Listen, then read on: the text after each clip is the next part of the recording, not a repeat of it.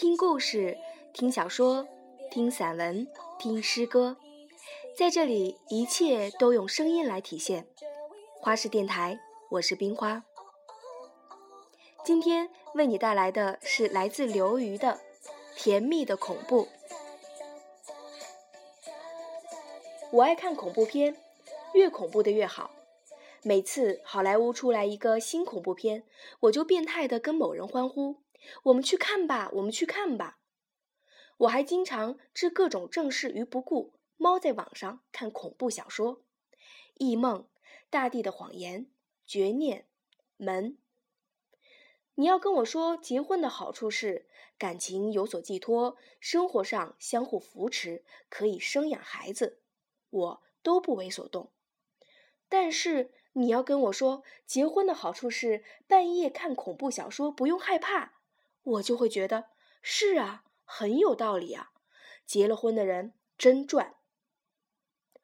但问题是，我其实特别胆小。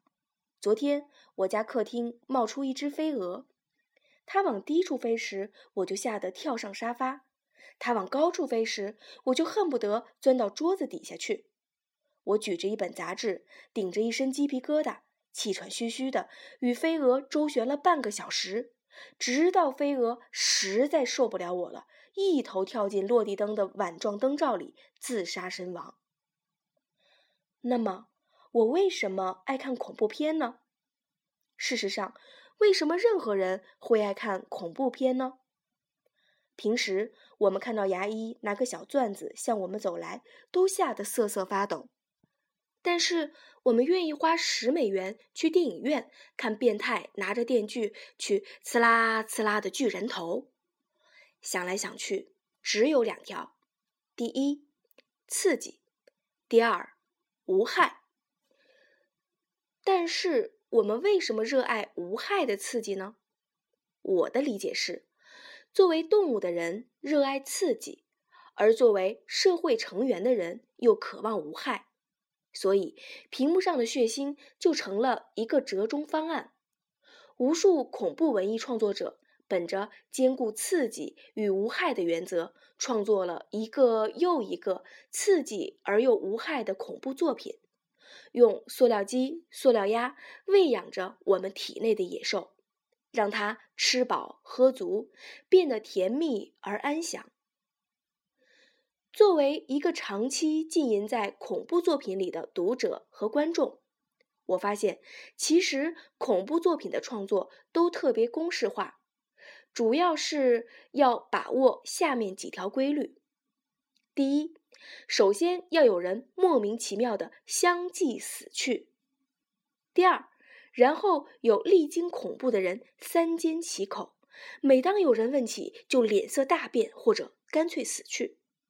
第三，同时要有一座疑云重重的恐怖房子，旅馆、监狱、街道、坟墓、教堂、山洞。这个房子里藏着一个年代久远的冤情。第四，那个涉及此冤情的人，要么变态，要么变成鬼，做出一些非常嗜血的举动。第五。要有一个貌似坏人的人，但肯定不是坏人；要有一个貌似好人的人，但肯定不是好人。第六，好人一定要死到只剩下一两个人，一般是一对男女朋友，一般都长得比较漂亮。最近也出现了所有人都死光的创作迹象。第七，当悬念铺得太大。一切无法得到解释的时候，要么借助暗示、幻觉等超自然现象来解释它，要么干脆就不解释了，逼死憋死读者去。总之，只要掌握了创作规律，创作恐怖文艺作品一点儿也不难。当然，恐怖作品的公式化并不意味着恐怖作品再也没有了创作余地。在以下问题上。你还是可以尽情发挥你的想象力。相继死去的人是怎么死的？那个恐怖场所是个什么场所？冤情是什么冤情？嗜血者是人是鬼？其变态方式有何独特性等等等等。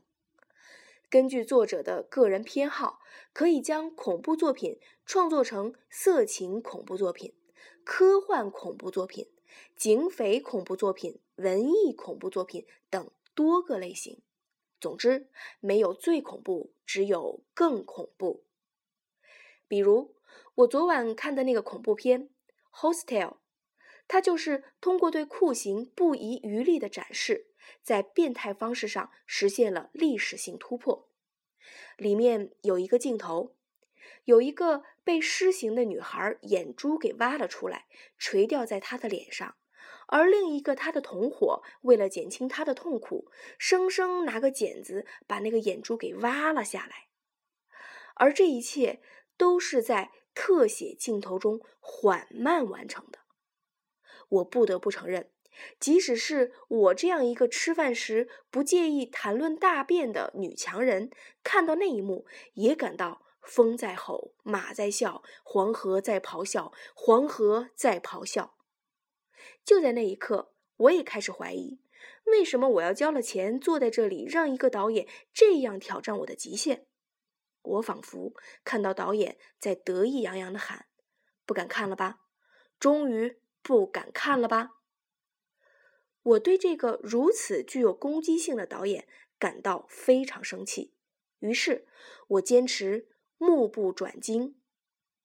我使劲儿瞪着银幕，瞪着瞪着，就觉得那位导演大爷在银幕之后渐渐体力不支，偃旗息鼓，垂头丧气的收工了去。